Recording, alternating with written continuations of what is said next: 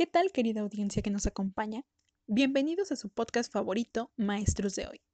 Yo soy Maricruz y este día vamos a tratar un tema muy interesante en compañía de algunos invitados de alto nivel que nos platicarán y explicarán algunos hechos y experiencias de la enseñanza y aprendizaje de la formación cívica y ética. Pero antes de presentarlos, me gustaría hablar un poco respecto a este tema que es de gran importancia dentro de las escuelas de educación básica, pero ha sido muy subestimada.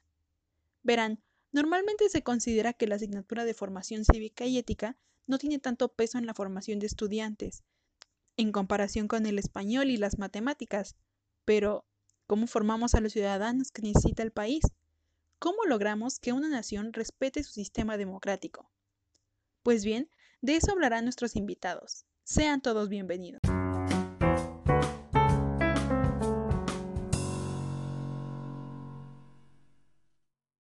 Tenemos aquí al maestro Iván Poblete y a la maestra Nayeli Méndez, ambos formados con una licenciatura para la enseñanza y el aprendizaje en la telesecundaria.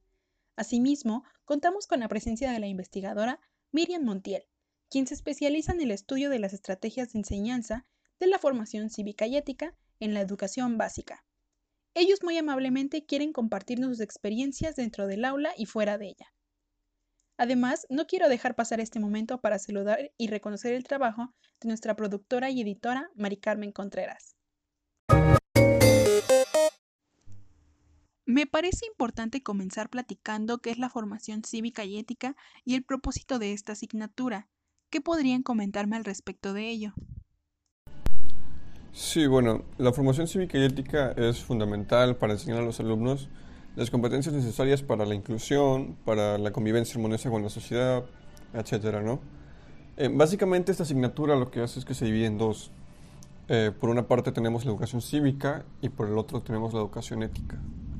La educación cívica eh, es la que permite al estudiante obtener el conocimiento sobre, las, sobre los derechos, sobre las leyes, los reglamentos de la Constitución, todo esto con el fin de intervenir y participar de manera pues activa y responsable en temas relevantes que afectan a la sociedad. La formación ética, por su parte, eh, construye ciudadanos con valores universales, valores como lo son el respeto, la equidad, la justicia, la libertad, la solidaridad, la diversidad, la responsabilidad. Y pues todos estos valores para que son o se enseñan para que definan su conducta y su carácter frente a la sociedad. En ese sentido, la formación cívica y ética tienen como propósito fundamental, pues la construcción de un ciudadano informado, un ciudadano activo y responsable frente a la sociedad. Antes que nada, un saludo a todos y muchísimas gracias por la invitación. Complementando a la respuesta de mi colega Iván, Precisamente, la asignatura de formación cívica y ética tiene como propósito que los alumnos de educación básica se reconozcan como personas con dignidad y derechos, con capacidad para desarrollarse plenamente y participar en la mejora de la sociedad de la que ya forman parte. Es importante que dentro de la asignatura se desarrollen competencias para la vida en sociedad, con una actuación ética y ciudadana.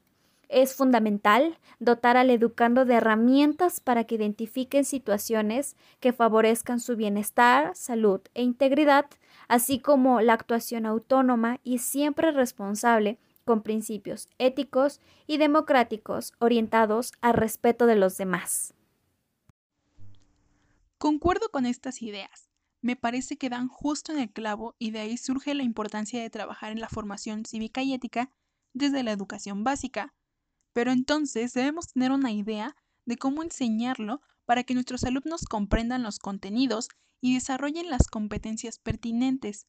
Así que mi pregunta en concreto sería, ¿cómo se aprende formación cívica y ética? ¿Qué estrategias son factibles a utilizar? Pues sabemos que no son iguales que en otras asignaturas como por ejemplo matemáticas. La estrategia que podría compartir para el proceso de enseñanza y aprendizaje de la formación cívica y ética es el juego de roles, que consiste en la dramatización de, una situación que plantea un conflicto de valores. lo que permite generar empatía, visualización y diálogo de distintas posturas y perspectivas para así intentar llegar a una solución o una conclusión. Como sugerencia al profesorado, puedo mencionar que el docente debe favorecer y propiciar el intercambio de opiniones, debe ser uno más del grupo y no debe favorecer a nadie en cuanto a su opinión u obligar a algún alumno a manifestar su opinión, ya que así se pierde el verdadero sentido del diálogo. Además, la vida ciudadana constituye el referente más amplio y muchas veces el más abstracto de la formación cívica y ética. Es decir, que la comprensión de la organización y el funcionamiento de las instituciones y normas que dan sentido a la vida ciudadana desde una perspectiva democrática adquieren sentido a partir del reconocimiento de los derechos y las necesidades de nuestros estudiantes, es decir, los propios adolescentes y también de los compromisos de las autoridades públicas y las diversas organizaciones ciudadanas para atender estos compromisos. Lo anterior les va a permitir desarrollar su razonamiento ético para actuar de manera más libre, responsable, en acciones que contribuyen a la búsqueda del bien para sí mismos y para los demás. Es muy interesante. Espero que todos los que nos están escuchando estén tomando notas porque esto puede ayudarnos mucho en nuestra labor docente.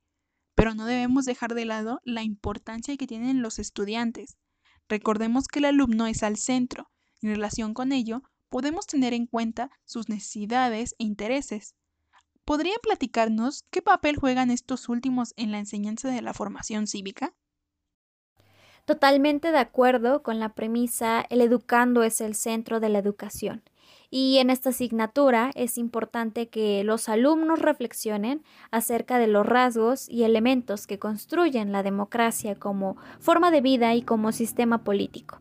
Asimismo, tendrán conciencia de que México es un país multicultural y que en el territorio nacional existen diversas formas de organización social. Para ello se requiere que identifiquen la participación y la organización social y política para el bienestar colectivo, el lugar que ocupan las normas, las leyes en la vida social los aspectos que les identifican como grupos e instituciones y las diversas posibilidades que ofrece su sociedad y su tiempo para enriquecer su vida.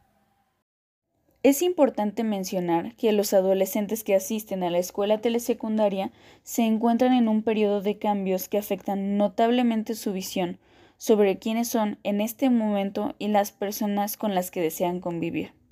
Por lo anterior es necesario que se tome en cuenta tanto sus intereses, los cuales se expresan en su manera de hablar, en su manera de relacionarse entre sí, en sus gustos musicales y recreativos, así como las situaciones de convivencia que les resultan problemáticas. Los estudiantes son portadores de una rica experiencia sobre los acontecimientos de la comunidad donde viven, por lo que es importante considerarlos en el desarrollo de las secuencias didácticas que componen el curso. Vaya, de hecho es bastante interesante, y más aún si tomamos en cuenta que también va en relación con el contexto en el que se desenvuelven los educandos. Por otra parte, un reto al que nos estamos enfrentando en la actualidad es aprender a ser y a convivir. ¿Cómo hacemos frente a ello o qué pueden comentarme al respecto? Sí, bueno, el reto de aprender a ser y a convivir es uno de los aspectos fundamentales de la asignatura, sobre todo porque es justo lo que busca desarrollar en los estudiantes. pero además hay que tener muy presente que el aprender a ser y el aprender a convivir son saberes de la acción. Esto quiere decir que se adquieren y se aprenden mediante la experiencia y el ejercicio. Y es que cada uno promueve eh, comportamientos distintos. Por una parte tenemos el aprender a convivir, que promueve lo que es la interrelación y la acción con otros, mientras que el aprender a ser pues promueve un comportamiento de reflexión con uno mismo.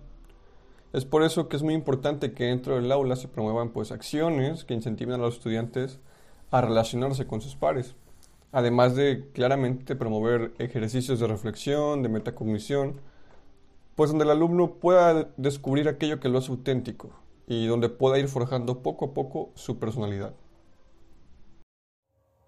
Agregando a lo que menciona el maestro Iván, y con respecto a lo que usted menciona sobre el contexto, Es importante aclarar que las relaciones interpersonales son una faceta de la formación cívica y ética y representan el contexto en el que los sujetos, es decir, los estudiantes, se construyen y se adhieren a identidades, las cuales es posible explorar a través de lo que mencionaba hace un rato, sus intereses, los valores, las perspectivas que entran en juego y las formas posibles de convivir aun cuando tienen diferencias con otro compañero.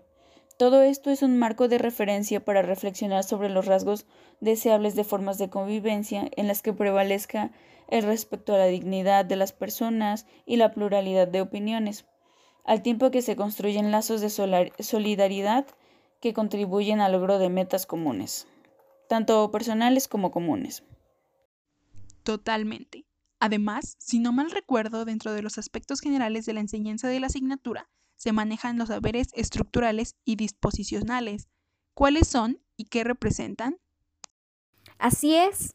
La investigadora mexicana María Teresa Llurén categoriza los saberes básicos que denomina estructurales y disposicionales, los cuales se van modificando durante el proceso de enseñanza-aprendizaje. Esta clasificación permite observar los campos de los saberes, los formalizados que clasifica en teóricos y procedimentales, y los saberes de la acción, que implican ser, convivir y proceder. Además, ayuda a recordar tanto a estudiantes como a docentes y directivos el universo de saberes sobre los cuales opera el currículo, de acuerdo con lo que cada escuela traza en su proyecto y cómo establece el sentido de su acción en una comunidad en particular. De verdad es bastante interesante escuchar cómo la enseñanza de la formación cívica y ética está compuesta por una gran variedad de elementos que debemos tomar en cuenta. Sin embargo, como ya había mencionado anteriormente, también en gran medida influye el contexto, por lo que quiero preguntarles, ¿Por qué es importante considerar los eventos ocurridos en la escuela, la comunidad, además de retomar conflictos reales? sí, bueno, desde el punto de vista pedagógico, la asignatura está pensada como un espacio para el aprendizaje basado en la experiencia y también como una oportunidad para construir el pensamiento crítico y la capacidad de agencia ciudadana. Esto, mm, por decirlo de alguna manera, invita a abordar los contenidos a partir de un conjunto de criterios de trabajo. Dentro de, esto, dentro de este conjunto de criterios de trabajo eh, se encuentra el hecho de traer al aula las problemáticas del entorno. Y es que al hacer esto estamos favoreciendo que los estudiantes fortalezcan su pertinencia a distintos espacios sociales, pero también eh, de alguna u otra forma invita a construir una mirada crítica y a aplicar los principios éticos y democráticos a situaciones específicas. Al hacer esto, em, estamos provocando no solo que los principios que se estudian en el aula ya no se entiendan solo y únicamente como enunciados generales, abstractos, lejanos, sino que estamos introduciendo un tratamiento problematizador de los contenidos. Es decir, no estamos evadiendo las tensiones, los conflictos y los desafíos, sino que los estamos incorporando al aula como una herramienta de trabajo. ¿Qué aportaciones tan relevantes nos acaban de dar? Concuerdo con cada uno de ustedes.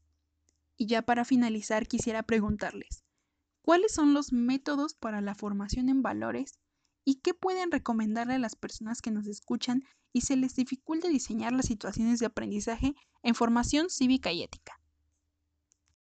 El método para la formación en valores que me gustaría explicarles es el vivencial ya que éste promueve el aprendizaje a través de la acción y la construcción de experiencias relevantes.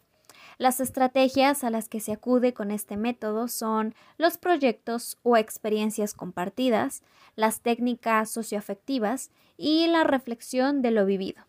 Todos los métodos son muy importantes y todos impulsan el desarrollo de competencias, pero sin duda alguna este método es el que inclusive yo más disfrutaba cuando era alumna. Complementando lo que menciona la maestra Nayeli, eh, me parece que se puede promover a través de la toma de decisiones, pues favorecen la autonomía de los estudiantes. Así también pues favorece la capacidad de identificar información pertinente para sustentar una elección y asumirla con responsabilidad. tanto para sí mismo como para eh, los demás. También es importante ir tratando de desarrollar el juicio ético en ellos, ya que es una forma de razonamiento por la cual los estudiantes reflexionan, juzgan situaciones y problemas en que se presentan conflictos de valores y pues tienen que optar por alguno lo que consideren correcto o incorrecto conforme a los criterios valorativos que de manera paulatina asumen como propios. Muchas gracias por sus aportaciones. De verdad que estoy segura que cada una de ellas llegará a algún docente que quiere mejorar su práctica o que está iniciando su labor y que quiere verdaderamente formar ciudadanos que México necesita. Sin más por ahora nos despedimos. Gracias a los invitados del día de hoy que nos acompañaron. Nos oímos la siguiente semana. Yo soy Maricruz y esto fue Maestros de hoy.